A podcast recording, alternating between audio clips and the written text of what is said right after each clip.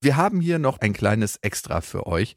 Und vielleicht kennt ihr das, wenn man abends da liegt, man hat einen stressigen Tag, man bräuchte eigentlich die Erholung, aber hat Probleme einzuschlafen, weil die Gedanken kreisen, weil ganz, ganz viel passiert ist, man das noch verarbeitet, dann macht man sich Gedanken über den nächsten Tag, dann macht man sich vielleicht Sorgen und all das hindert einen daran, in den erholsamen Schlaf zu kommen. Und deswegen haben wir für euch eine Einschlafmeditation eingesprochen und die hilft, die Gedanken zu sortieren und schön rüber zu gleiten zur Insel eurer Träume. Und das ist ganz, ganz wichtig, um nächsten Tag wieder einen guten Tag zu erleben. Schlaf ist so essentiell für die mentale Gesundheit. Und diese Folge gibt es als Exklusivfolge nur auf RTL Plus. In diesem Jahr wird es zwei exklusive Folgen geben zu den regelmäßigen Folgen, die ihr überall hört. Aber diese exklusive Einschlafmeditation gibt es nur auf RTL Plus. Also schaut da mal vorbei. Alle Infos auch nochmal in den Show Notes. Hallo und herzlich willkommen zu So bin ich eben, euer Psychologie-Podcast für alle Normalgestörten mit der Psychologin und Bestsellerautorin Stefanie Stahl und dem Psychologen und Podcaster Lukas Klaschinski. Wir haben uns heute mal was anderes ausgedacht und zwar bekommen wir von euch ganz, ganz viele Zusendungen auf Instagram und auch ganz viele Fragen gestellt. Und nicht immer können wir alle beantworten, aber wir geben uns große Mühe und wir dachten uns, wir beantworten die mal in einem größeren Rahmen, nicht dann immer einzeln, sondern im größeren Rahmen hier im Podcast. Und manche wiederholen sich auch und wir haben speziell Fragen genommen, die immer wieder reinkommen, wo wir merken, das muss anscheinend Thema sein. Steffi, ich komme mal zur ersten Frage und das wird so ein bisschen schneller heute hier in dieser Runde. Mir fällt es schwer, Freundschaften zu halten. Woran könnte das liegen? Also die Frage ist ja wahnsinnig allgemein formuliert. Also es gibt ja Menschen, denen fällt es unheimlich schwer, die Freundschaft zu pflegen, also sich wirklich zu melden. Mhm. Und dahinter kann eine gewisse Beziehungsstörung stecken, dass sozusagen sie den anderen irgendwie auch über lange Strecken so ein bisschen aus den Augen verlieren, innerlich und aus dem Gefühl. Mhm. Dem kann man entgegentreten, indem man sich aktiv versucht, Reminder zu setzen und zu erinnern. Nicht selten steckt aber auch eine Ablehnungsangst dahinter. Mhm. Nach dem Motto, nur wenn der andere sich meldet, kann ich sicher sein, dass er mich sehen will. Mhm beziehungsweise die diffuse Angst, den anderen vielleicht zu stören oder zu belästigen, wenn man sich meldet. Dass man irgendwie zu viel ist, ne? Ja, genau. Hm. Oder der andere wäre besser dran ohne einen. Also auch all sowas habe ich schon gehört. Aber tatsächlich, und das muss man sich bewusst machen, aus der Angst vor der eigenen Ablehnung lädt man dadurch den anderen ab, weil der fühlt sich eigentlich abgelehnt, wenn man sich nie meldet. Ja. Und von daher die Freundschaft sehr einseitig gepflegt wird. Ja, was ist, wenn der andere genauso denkt und fühlt und auch Angst hat, sich zu melden und dann ist man in der Spirale. Mir fällt es gerade wie Schuppen von den Augen. Meine Mama hat oft ein bisschen Schwierigkeiten, Freundschaften zu halten und zu pflegen. Und bei ihr ist es noch ein anderer Grund. Die startet häufig recht innig in eine Freundschaft und die ist auch ein super offener Mensch. Aber ich habe den Eindruck, sie sagt selten, wenn sie was stört oder sie sagt es ah, zu spät. Ganz wichtiger Punkt. Also sie ist eigentlich überangepasst in der Freundschaft und irgendwann sagt sie dann, oh nee, wir sind nicht mehr befreundet, das war mir alles zu viel. Und ich so, hast du mal was auf dem Weg gesagt? Nee, nee, aber das hätte sie ja merken müssen. Genau. Das ist auch ganz wichtig. Also im Grunde, wenn man nicht konfliktfähig ist, ist es auch schwierig mit Freundschaften oder auch mit Liebesbeziehungen, weil es ist ganz, ganz wichtig und auch super fair, in der Freundschaft auch mal was anzusprechen. Denn nur dann hat der Freund oder die Freundin überhaupt die Chance, es richtig zu machen. Wenn ich nie was sage und der andere kann nicht meine Gedanken erraten, dann hat der andere weder die Chance, es richtig zu stellen, vielleicht habe ich nämlich was in den falschen Hals bekommen, mhm. oder sich einfach auch zu entschuldigen, zu sagen, mhm. tut mir leid, hast du recht, das war ein bisschen doof von mir. Und er hat auch nicht die Chance, es das nächste Mal besser zu machen. Ich glaube, viele haben Angst und darum äußern sie eigentlich keine Kritik oder sagen nicht, wenn sie was stört, dass es eigentlich zu kleinlich ist. Und das kann manchmal schwer zu unterscheiden sein. Wann macht Sinn, mal drüber hinwegzuschauen und wann ergibt es Sinn, das wirklich anzusprechen? Ich glaube, die Brücke dahin ist das folgende. Viele Menschen, gerade die konfliktscheu sind, denken immer, sie müssten einen Riesenfass aufmachen. Mhm. Also es müsste schon eine große Sache sein, um überhaupt irgendwas anzusprechen. Aber wenn man das freundlich sagt, mhm. na, man kann das ja total nett sagen, kann man auch ruhig mal eine kleinere Sache ansprechen. Mhm. Also es ist besser, sie rechtzeitig anzusprechen, als innerlich zu erkalten, wie bei deiner Mama, weil immer mehr aufläuft. Und Ich-Botschaften finde ich da mal ganz wichtig und auch einfach dem anderen mitzuteilen, wie es einem geht. Hey, das und das habe ich gemerkt und irgendwie kommt da bei mir das und das Gefühl auf. Es ist, du lachst mich jetzt so an. Warum denn? ich das ein oder andere Gespräch mit dir denken muss. Steffi, ich nehme wahr, ich würde mir wünschen, dass. Oh Gott. Oh, Psychologen unter sich. Das ist manchmal auch ganz, ganz schrecklich. So, okay. Zur nächsten Frage. Wie gesagt, ihr habt uns über Instagram einmal Stefanie Stahl und einmal Lukas.Klaschinski Fragen zukommen lassen. Und die kommen immer wieder rein. Manche häufen sich. Darum haben wir gesagt, wir machen diese Folge, um die mal zusammenzufassen und die meistgestellten Fragen hier zu beantworten. So, die nächste Frage stelle ich mal dir. Mhm. Hier fragt uns jemand, wie gehe ich besser mit Einsamkeit um? Das Problem an der Einsamkeit ist, das ist ein Gefühl, was wir eigentlich nicht alleine lösen können. Ne? Manche denken ja, okay, wenn ich lange genug mit der Einsamkeit irgendwie in Kontakt war, dann wird sich das irgendwann auflösen und dann werde ich irgendwann für immer mit Einsamkeit klarkommen. Das Ding ist, wir als Menschen sind Beziehungstiere, wir sind auf Beziehung getrimmt und wir wollen auch in Beziehung sein. Das heißt, Einsamkeit, da brauchen wir dann oft jemand anderen. Was bei Einsamkeit, wenn wir da drin stecken, manchmal passiert, ist, dass wir uns immer mehr zurückziehen in unseren Gedanken. Andere mögen mich nicht, andere wollen mich nicht, dann könnte das und das passieren, wenn ich in Kontakt komme. Das heißt, Einsamkeit kann wie ein Sumpf sein, wo wir immer weiter reingeraten. Und darauf müssen wir dann achten, dass wenn wir dieses Gefühl fühlen, uns wirklich fragen, was ist ein ganz kleiner Schritt, den ich tun kann. Es kann sein, dass ich sage, bei welchem Menschen habe ich mich eigentlich schon lange nicht mehr gemeldet und den pinne ich kurz an. Eine kurze Nachricht oder ein kurzer Anruf. Wir rufen auch selten noch spontan irgendwo an. Rufst du noch spontan Leute an? Manchmal, also meistens fragt man ja vorher nochmal per Textnachricht, ob es gerade passt oder so. Also ich meine, was du erzählst, ist es einfach wichtig, aktiv Kontakt zu ja. suchen und nicht diffus auf Erlösung zu hoffen, mhm, mhm. sondern zu gucken, wie kann ich auf Menschen zugehen, wie kann ich meine Kontakte intensivieren. Gibt es vielleicht irgendeinen coolen Verein in meiner Umgebung, dem ich beitreten kann? Also wirklich, dass man aktiv bemüht, in Kontakt zu kommen. Und häufig hat Einsamkeit ja auch etwas mit einer Selbstschutzstrategie zu tun. Das heißt, dass ich im Innersten so das Gefühl habe, so wie ich bin, bin ich nicht okay. Die anderen werden mich wahrscheinlich ablehnen.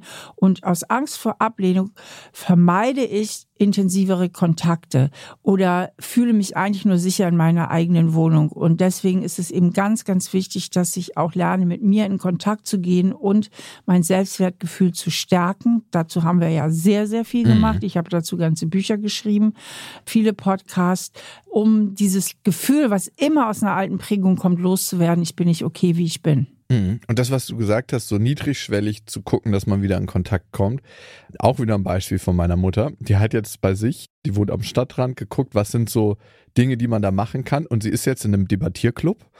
Cool. ja, aber es ist doch wirklich gut. Du kannst eine Fähigkeit ausbauen und du kommst so ganz nebenbei in Kontakt, weil gerade Menschen mit Angst vor Ablehnung, dieses, hey, ich date mich jetzt oder ich mache was, wo man so aufeinander zugehen muss, da ist es besser, was zu machen, wo man eh ohnehin zusammen ist. Sie war auch in ja. ihrer Freizeit in Wanderclubs. Da gibt es immer so Leute, ja. die treffen sich zum Wandern. Und was sie auch gemacht hat, jetzt ausprobiert ganz neu, in den Chor.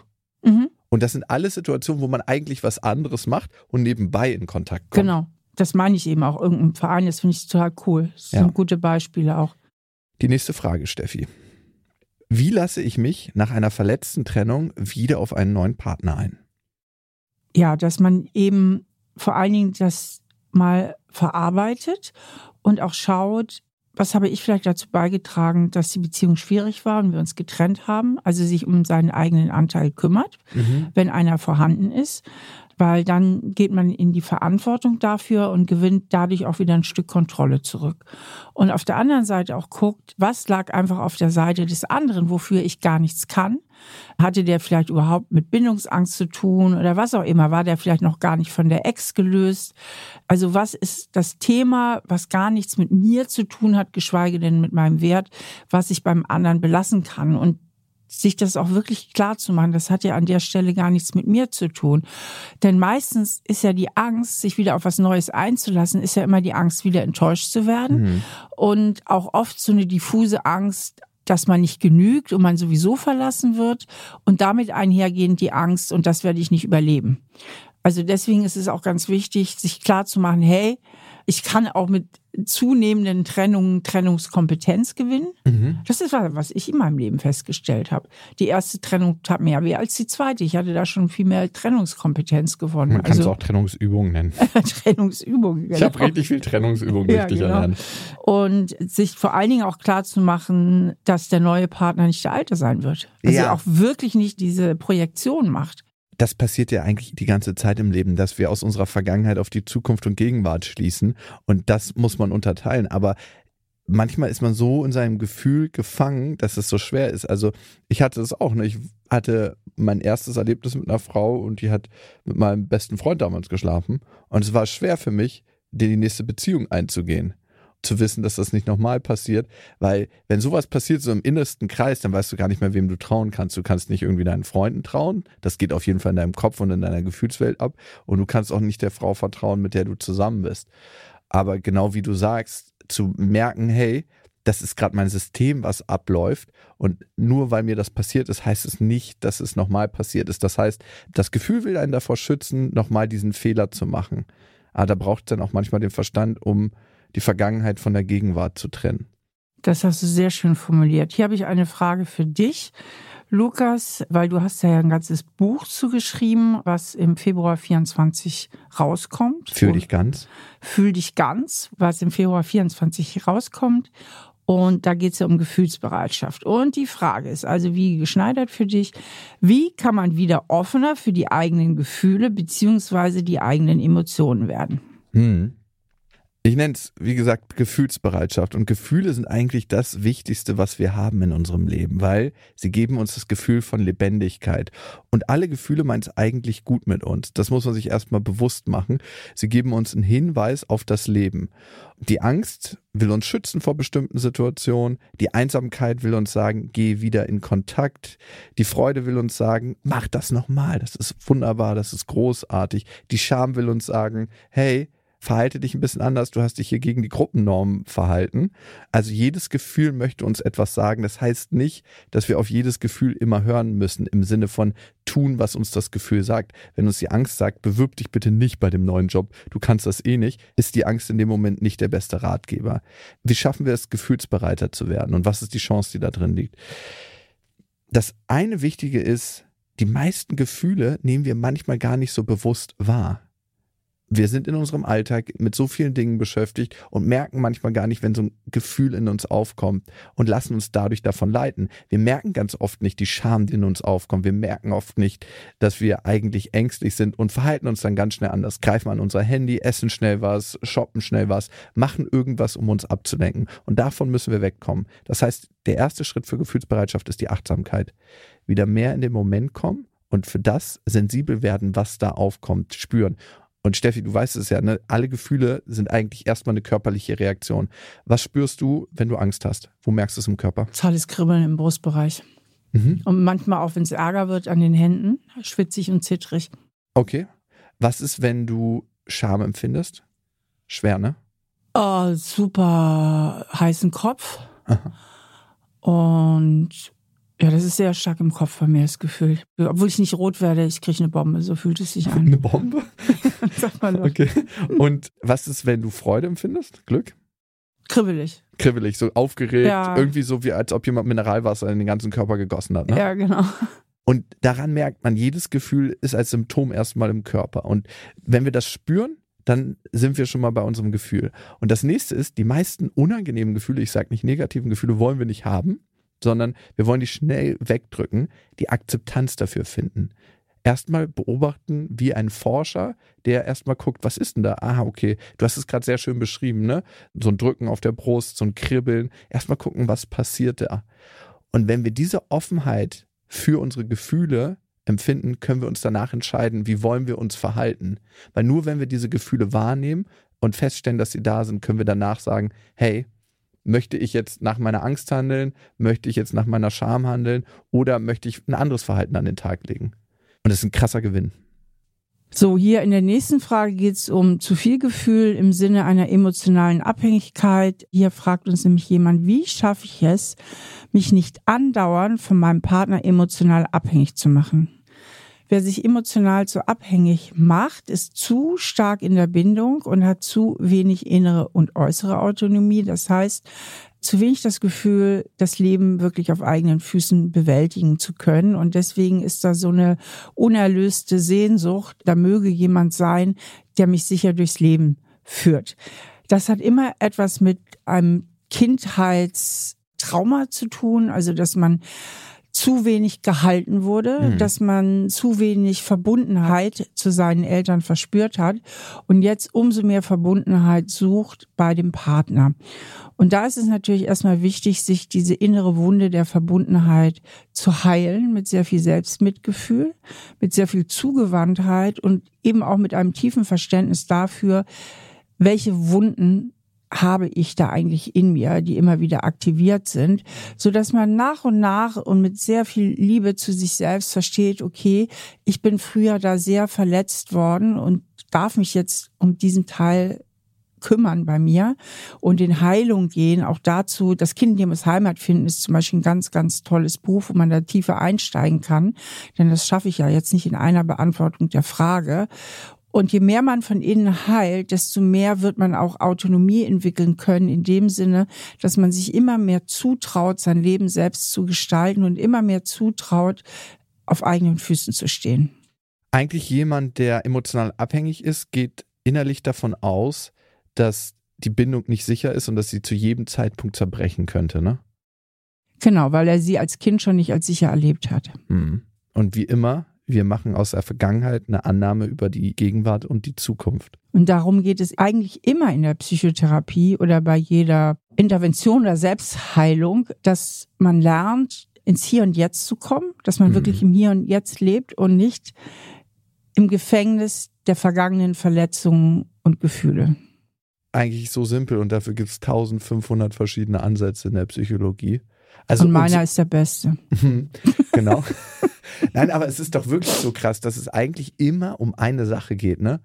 Also mhm. um das Gefühl, was dann am Ende entsteht dabei und dass wir uns aus unseren alten Verstrickungen lösen und die Welt als das sehen, was sie gerade ist und nicht Richtig. durch die Brille unserer vielleicht manchmal negativen Prägung. Ja, vor allen Dingen bei Trauma Traumata und gerade emotionale Abhängigkeit entwickeln oft Menschen, die in der Kindheit eben auch ein Trauma erfahren haben, verändert sich eben das Gehirn einfach auch. Und da, ich habe ja eben, das war jetzt lustig gemeint, mein Ansatz ist der beste, aber gerade zu dem Thema Trauma kann ich ein ganz tolles Buch empfehlen. Also es hat mir super gut gefallen. Von der Verena König bin ich traumatisiert. Und da kriegt man ein sehr tiefes Verständnis für Trauma, ist auch wunderbar geschrieben. Ich habe es als Hörbuch gehört, sie liest es auch sehr schön. Das kann ich in diesem Zusammenhang auch empfehlen. Wir haben eine Frage zur offenen Ehebeziehung bekommen. Ist das eher eine Flucht vor Problemen oder ist das eher eine Bereicherung? Es kommt völlig drauf an, aus welcher Motivation das getroffen wird. Ne? Hm. Also wenn man jetzt schon zum Beispiel länger zusammen ist und sagt, Mensch, es ist natürlich nicht immer so aufregend, wenn man sich so gut kennt und soll man nicht mal ein bisschen frischen Wind in unsere Beziehung bringen und beide in der Lage sind, das zu handeln, mhm. dann kann es durchaus eine Bereicherung sein, weil wir wissen ja auch, Eifersucht macht scharf. also befeuert die Leidenschaft, ne, dann eben auch in der eigenen Beziehung. Von Menschen, von denen ich weiß, die eine offene Beziehung leben, weiß ich, die sagen, man braucht klare Regeln. Die sollte man schon festlegen. Ne? Mhm. Also man muss sich darauf einigen, man muss ein paar Regeln aufstellen. Es kann aber natürlich auch eine Flucht vor Problemen sein, in dem Sinne, dass einer oder beide im Grunde nicht richtig sich einlassen wollen auf die Beziehung, also auch ein Beziehungsproblem haben, obwohl sie in einer Ehe sind. Mhm. Und eigentlich sie weniger Offenheit bräuchten, aber viel mehr echte Nähe untereinander. Also, dass sie überhaupt mal anfangen, eine echte Nähe untereinander zu riskieren. Und eigentlich kann man sich immer fragen für eine offene Beziehung, wie ist die Basis, auf der wir starten? Ist die Basis harmonisch? Fühlt sich die Basis sicher an?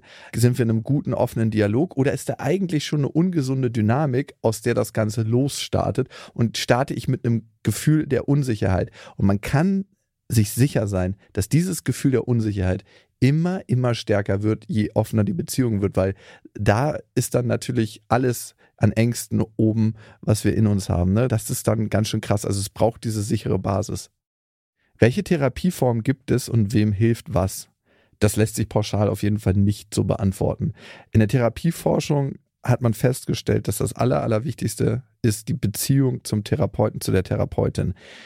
Weil eigentlich ist ja eine Therapie, so dramatisch es sich anhört, eine bezahlte Beziehungserfahrung. Das heißt, wir machen Beziehungserfahrungen in unserem Leben, die sich unsicher anfühlen und dann gehen wir in Therapie und lernen, aha, okay, das kann sich auch anders anfühlen. Wir lernen nicht nur das, sondern wir lernen auch die Theorie dahinter. Aber ganz viel ist, ich nehme dich an die Hand, führe dich durch die Gefühle, die du alleine nicht fühlen wolltest oder konntest.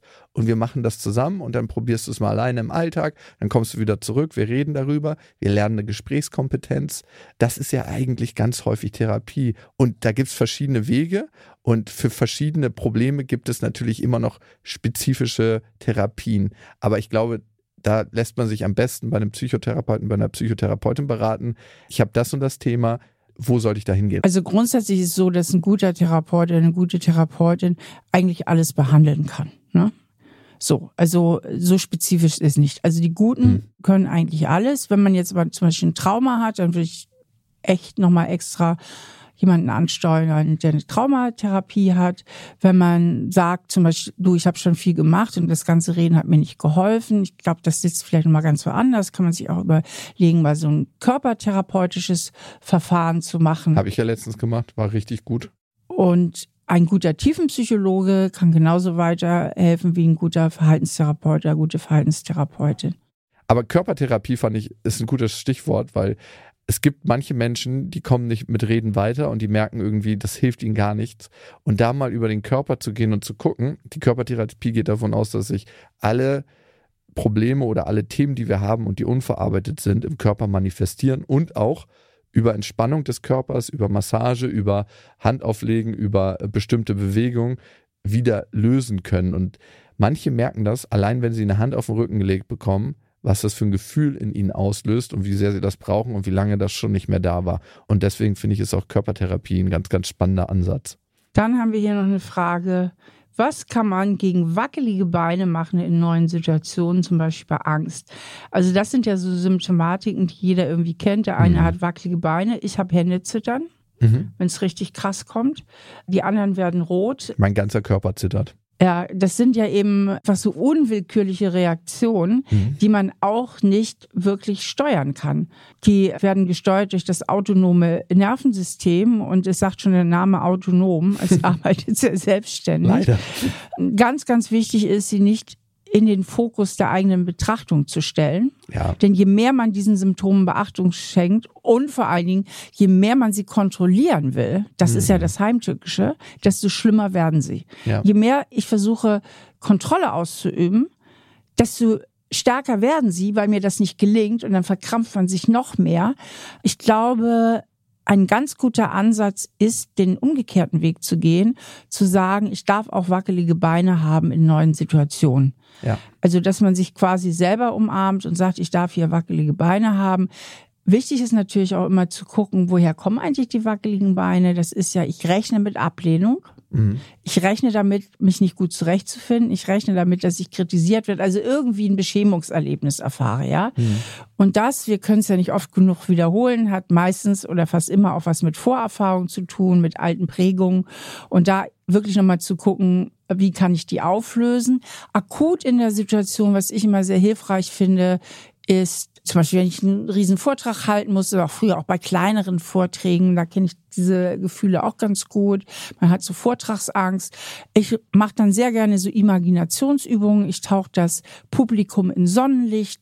Das kannst du zum Beispiel auch machen. Du bist in einer neuen Situation, du imaginierst da Sonnenlicht, du stellst dir vor, du bist auf Augenhöhe, dass alle Menschen miteinander verbunden sind, dass alle Menschen ein Thema haben, mhm. dass keiner ganz unbelastet durchs Leben kommt und dass du dir wirklich schöne Bilder machst, dass die anderen nicht deine potenziellen Feinde sind und deine potenziellen Bewerter, mhm. die die Macht haben, dich zu bewerten, dich zu beschämen und im Zweifelsfall dich zu vernichten, sondern dass das deine Mitmenschen sind. Mhm. Und mach dir einfach andere Bilder und nimm dadurch vor deinem inneren Auge der Situation die Bedrohlichkeit. Finde ich richtig gut, weil sie Einschätzung der Situation löst ja auch meistens ein Gefühl aus. Und wenn du die veränderst, dann verändert sich auch das Gefühl.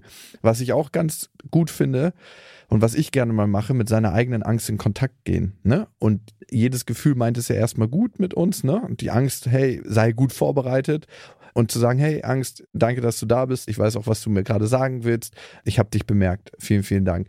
Die Angst ist ja evolutionär gesehen dafür und darum fühlt sie sich auch so überwältigend an, dass wir schnell aus einer Situation flüchten, also auf jeden Fall Aktionsbereitschaft haben, in den Kampf gehen oder einfrieren. Und deswegen ist die Angst ein Gefühl, was so manchmal auch so krass überwältigend wirken kann. Und in so richtigen Akutsituationen müssen wir diese Energie in irgendeiner Form abfließen lassen. Darum habe ich so einen kleinen Trick, den bemerkt eigentlich keiner. Es gibt die Beinpresse. Unser Po und unsere Beine sind zusammen der größte Muskel, den wir haben. Und wenn wir die anspannen, ohne den Bauch anzuspannen, weil die Atmung muss weitergehen, und die für zehn Sekunden richtig anspannen, machst du das gerade, Steffi? Ja, ich versuche das gerade. das ist gar nicht so leicht. Fließt die Energie, die sich aufgestaut hat, durch die Angst ab und danach haben wir weniger Ach. Angst. Das ist Spannend, wirklich ein gutes therapeutisches Mittel. Oder andere SOS-Situation ist die Atmung physiologisches Seufzen ist wirklich nachgewiesen, nimmt die Angst sofort. Einmal lang einatmen und dann nochmal kurz danach atmen und dann einfach atmen gehen lassen durch den Mund. Und das vier, fünf Mal und die Angst ist schon runter, weil du kennst das vielleicht in Situationen, wo du dich erschreckst, oder? Dann mhm. machen wir ganz oft natürlicherweise so. Stimmt, ja. Und da nutzen wir die natürlichen Mechanismen unseres Körpers. Also Angst in Kontakt, Situation neu bewerten, kognitive Neubewertung nennen wir das in der Psychologie und bei akuter Angst eben diese Techniken, die können helfen. Hier haben wir noch eine schöne Frage. Ich glaube, da werden sich viele angesprochen fühlen. Er oder sie schreibt, ich habe Depressionen und lerne gerade jemanden kennen, soll ich ihm davon erzählen? Und das Wort Depression kann man ja durch alle möglichen Sachen mhm. ersetzen. Ne? Ob ja. das jetzt eine Depression ist oder ich andere Probleme habe, wo ich denke, ah, die könnten die Beziehung belasten. Bin noch verheiratet. Äh, soll ich da, bin noch verheiratet.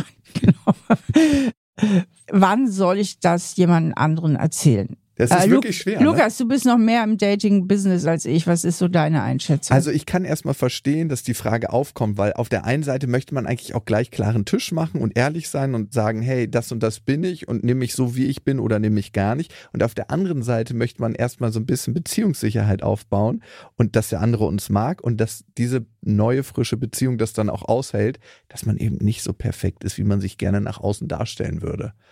Und da gibt es so einen feinen Grad. Ich würde es nicht gleich beim ersten Date erzählen. Ich glaube, die ersten zwei, drei Dates dürfen erstmal leicht sein, dürfen erstmal Unbefangenheit haben. Und dann kann man, ich finde, drittes, viertes Date, und das ist jetzt erstmal nur eine Faustregel, man kann das auch von seinem Gefühl abhängig machen, wann passt es rein. Einfach mal sagen, hey, wir sind ziemlich offen und ehrlich miteinander umgegangen. Und es gibt da was, was mich begleitet in meinem Leben und das möchte ich einfach mit dir teilen, weil ich Ehrlichkeit sehr schätze. Das ist ein Wert von mir. Schön, wie du das gesagt hast, Lukas. Und dann aus damit. Du hast bestimmt noch ein paar mehr tolle Dating-Formulierungen. ja, wann denkst du denn, sollte man das sagen? Ich würde dir zustimmen. Ich finde das auch gut. Ich würde es auch nicht beim ersten Date sagen. Ich finde das so ein bisschen dann überladen. Ich finde auch schön, wie du formuliert hast, das darf einfach auch mal leicht sein am Anfang. Hm. Und erst später, wenn ich aber auch so ein Gefühl habe, ja, das könnte auch wirklich was werden. Ich meine, ich muss ja auch nicht jedem ja. mein Innerstes erzählen, den ich noch gar nicht weiter kenne. Also wozu? Voll. Es sei denn, mir macht es gar nichts aus, darüber locker flockig zu sprechen. Aber Stimmt. Ja, das ist auch ein bisschen was. Mit welcher Haltung begegne ich dem Thema? Ne? Ist es mir super, super peinlich und ist eine Riesenbelastung oder sage ich, hey, das ist auch eine Facette von mir, ist ein Teil von mir, der immer mal wieder kommt, immer mal wieder geht. Stimmt, ist auch der eigene Umgang damit. Wir haben ja noch eine Frage, wo ich wirklich sagen würde, hör dir den Podcast dazu an. Wir haben einen ganzen Podcast zu dem Thema gemacht. Ich möchte endlich wieder vertrauen können nach einem Vertrauensbruch. Wie geht das? Da haben wir eine ganze, so bin ich eben, Folge zu gemacht. Ja, lass uns doch mal ein paar Schnelltipps geben, Steffi. Also, was ist das Erste, würdest du sagen? gucken, ob überhaupt Vertrauen wirklich möglich ist oder ob ich nur vertrauen will, weil ich mich zu abhängig in der Beziehung mache. Hm. Na, also ich würde als erstes mal mit dem Verstand drauf gucken, zu sagen, sag mal, ist dein Wunsch wieder zu vertrauen, dem Umstand geschuldet, dass dieser Mensch im Grunde genommen vertrauenswürdig ist, auch wenn er halt mal Mist gebaut hat und mein Vertrauen eben nicht ausgenutzt hat, aber irgendwie gebrochen hat? Oder spüre ich, dass ich im Grunde genommen mich so emotional abhängig fühle, dass mir gar nichts anderes übrig bleibt, als mit ihm oder ihr zusammen zu bleiben, weil ich schaffe es nicht, mich zu trennen. Mhm. Das ist ja der erste Schritt, wo ich mal gucken würde. Wenn ich dann feststelle, nee, eigentlich müsste ich mich trennen, dann ist das Thema nicht, wie kann ich verzeihen, sondern das Thema ist, wie schaffe ich es mehr, mich zu trennen? Wie schaffe ich es, mich aus dieser ungesunden Beziehung zu lösen, ist das Thema wirklich Vertrauen. Da gibt es ja immer so zwei Teile. Das eine bin ich, die irgendwann auch verzeihen muss und der, der das Vertrauen missbraucht hat, ich sag mal klassischerweise Seitensprung oder was auch immer, dass der eben auch aktiv dazu beiträgt, wieder Vertrauen herzustellen. Ja. Also da gehören schon zwei dazu. Und dieses aktiv wiederherstellen, finde ich, ist auch ein ganz wichtiger Partner. Nicht nur zu sagen, ey, irgendwann musst du mir wieder verzeihen, komm mal drüber weg, sondern ist er bereit, an sich und seinen Themen zu arbeiten, die er hat, die er hatte, warum das Thema überhaupt aufgekommen ist, warum der Vertrauensbruch überhaupt entstanden ist, oder will er einfach weiterleben und das vergessen? Und weiterleben und schnell vergessen ist eigentlich ein gutes Zeichen dafür, dass das nochmal aufkommen könnte. Und da sollten die Warnglocken anspringen. Erstmal lieber in Hab-Acht-Stellung, weil nicht Vertrauen ist ja auch erstmal eine Schutzreaktion. Und nicht alle arbeiten da dran. Und das kann man aktiv sehen. Und tut er auch was dafür, um die Beziehung wieder zu dir aufzubauen? Das ist auch ganz wichtig. Ne? Das sind manchmal so kleine Gesten. Ist er emotional verfügbar? Stellt er sich auf dich ein? Ist er empathisch für die Gefühle, die da sind, die auch nach diesem Vertrauensbruch da waren? Fühlt er sich ein? Und manchmal kann einfach auch helfen, mal hinzugucken, habe ich vielleicht auch was dazu beigetragen. Mhm. Ne, ich bleibe jetzt mal bei dieser Konstruktion mit dem Seitensprung war es vielleicht so, dass ich sehr, sehr abweisend war die letzte Zeit oder er oder sie, ich sage jetzt mal eher, wir haben viele weibliche Hörerinnen, eigentlich ziemlich dicht gemacht habe und immer wieder zurückgewiesen habe, was ist da auf meiner Seite. Also gibt es einen Beitrag, den ich geleistet habe, weil an dem Beitrag kann man natürlich auch was machen und dann hat man auch wieder ein Stück Kontrolle. Aber die Gratwanderung zur falschen Schuldübernahme gerade um Kontrolle herzustellen, mhm. ist natürlich manchmal auch schmal. Also man muss wirklich gucken, gibt es da objektiv einen Beitrag, den ich geleistet habe oder nehme ich viel Schuld auf mich, um subjektiv mir das Gefühl zu geben, dann habe ich wenigstens wieder ein bisschen Kontrolle und dann kann ich es auch besser aushalten. Dann kann ich die Ungerechtigkeit auch besser aushalten. Ja, und da erlebe ich tatsächlich, wenn Freundinnen mir was erzählen, häufig dieses Ding, ja, er hat es auch nicht leicht gehabt und deswegen kann er so schwer vertrauen, aber bei mir kann er das lernen, auch nachdem er mich das dritte Mal betrogen hat. Würde ich immer sagen, ja, nee, kann er leider nicht. Also mhm. das erlebe ich tatsächlich häufiger bei Frauen, dass sie sagen, ja, der hat es auch nicht leicht gehabt und deswegen ist er so und so. Das ist ja immer diese Empathiebrücke. Mhm. Und die wird immer dann gebaut, weil man sich nicht trennen will. Man, die Angst vor der Trennung ist größer. Hm. Und deswegen bastelt man immer wieder Konstruktionen, um verzeihen zu können. Das meint ja eben ganz am Anfang der Beantwortung der Frage. Guck erst mal hin. Ist überhaupt wieder Vertrauen können das Thema oder ist das wahre Thema eigentlich, wie schaffe ich es, mich zu trennen? Steffi, ich habe eine gute Bekannte und die hat gerade herausgefunden, dass sie von ihrem Lebensgefährten betrogen wurde. Und die hat es folgendermaßen herausgefunden, ihr hat eine Frau auf Instagram geschrieben und meinte, hey, das, was du da im Hintergrund hast, kenne ich. Und sie so, ja, woher kennst du das? Ja, von dem und dem. Ach so, das ist ja mein Freund. Ja, nee, das kann nicht sein. Der wollte mit mir gerade in Urlaub fliegen. Und der hatte eine Geschäftsreise und hat diese Affäre, wie rauskam, die er schon seit anderthalb Jahren gehabt hat, immer zu seinen Geschäftsreisen einfliegen lassen. Crazy, ne? Und der Typ saß auf der Couch, während sie am Tisch saß, während sie die Konversation bei Insta hatte mit der Frau. Und dann war so ein bisschen die Frage, stimmt das wirklich oder ist das einfach eine crazy Tante, die gerade bei Insta ist? Und sie meinte dann, der Fernseher weil die haben dann irgendwann einen Call gemacht, den ihr im Hintergrund habt, den könnt ihr hoch und runter fahren, elektrisch. Und das kann sie nur wissen, wenn sie mal in der Wohnung war. Und sie hat das Handy genommen, während sie im Insta-Live-Call war, in diesem Call mit, mit der Frau und ist dann zu ihrem Freund rübergegangen und meinte, kennst du diese Frau? Und er meinte so, nee, die kenne ich nicht, die sehe ich gerade zum ersten Mal.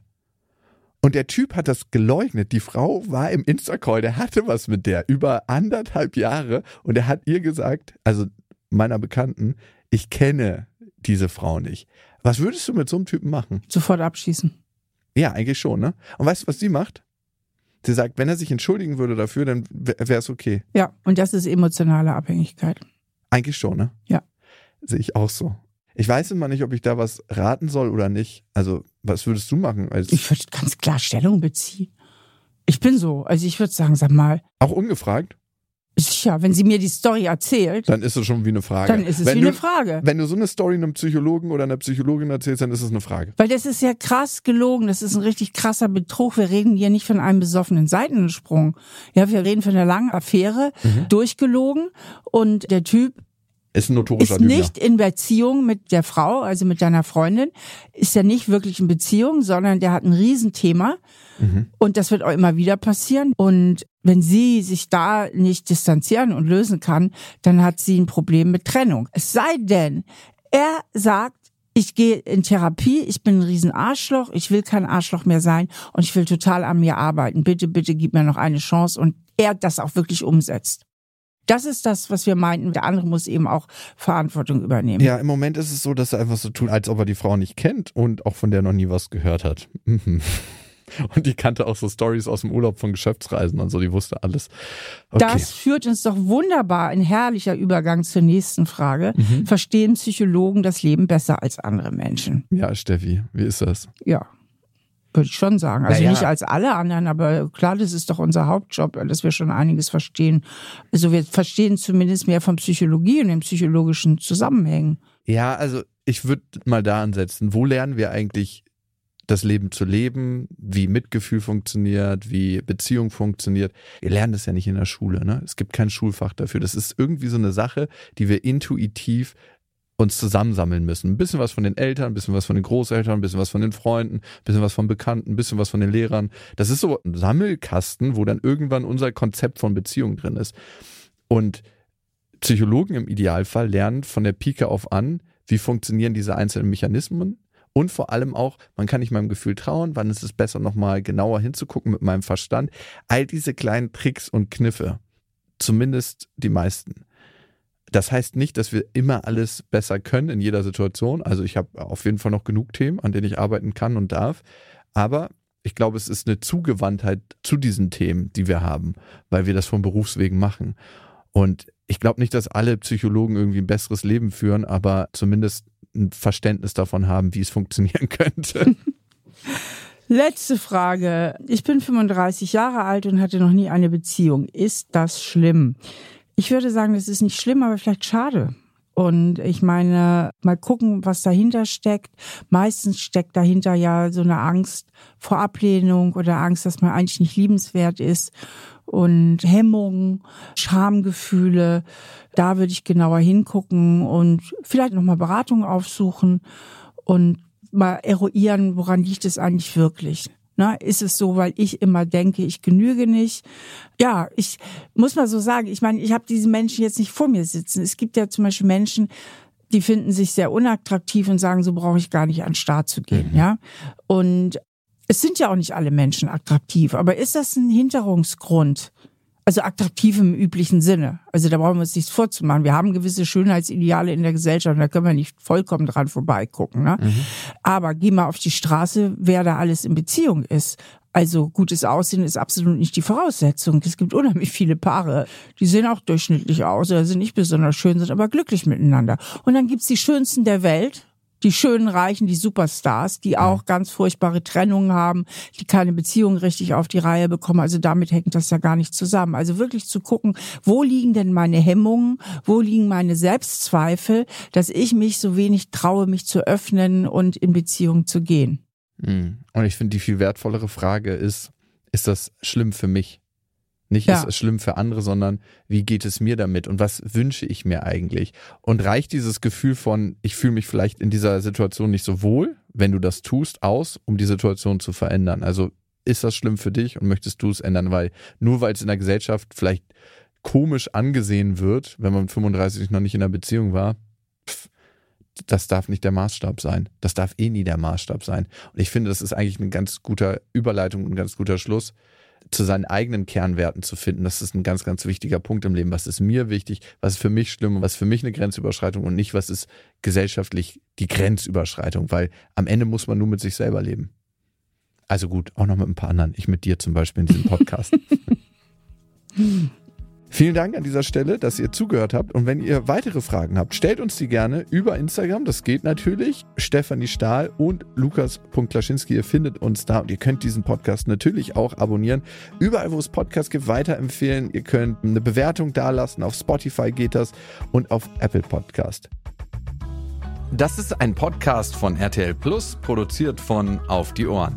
Schnitt Jonathan Raue, redaktionelle Leitung Sophie Ida Hischenhuber.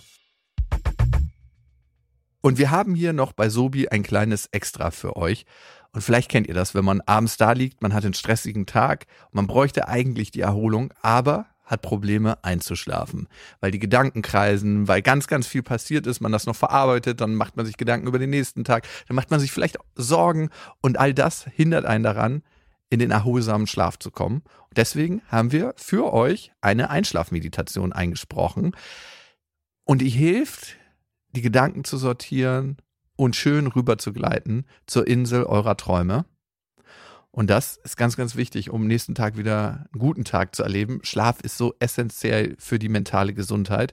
Und diese Folge gibt es als Exklusivfolge nur auf RTL Plus. In diesem Jahr wird es zwei exklusive Folgen geben zu den regelmäßigen Folgen, die ihr überall hört. Aber diese exklusive Einschlafmeditation gibt es nur auf RTL Plus. Also schaut da mal vorbei. Alle Infos auch nochmal in den Show Notes.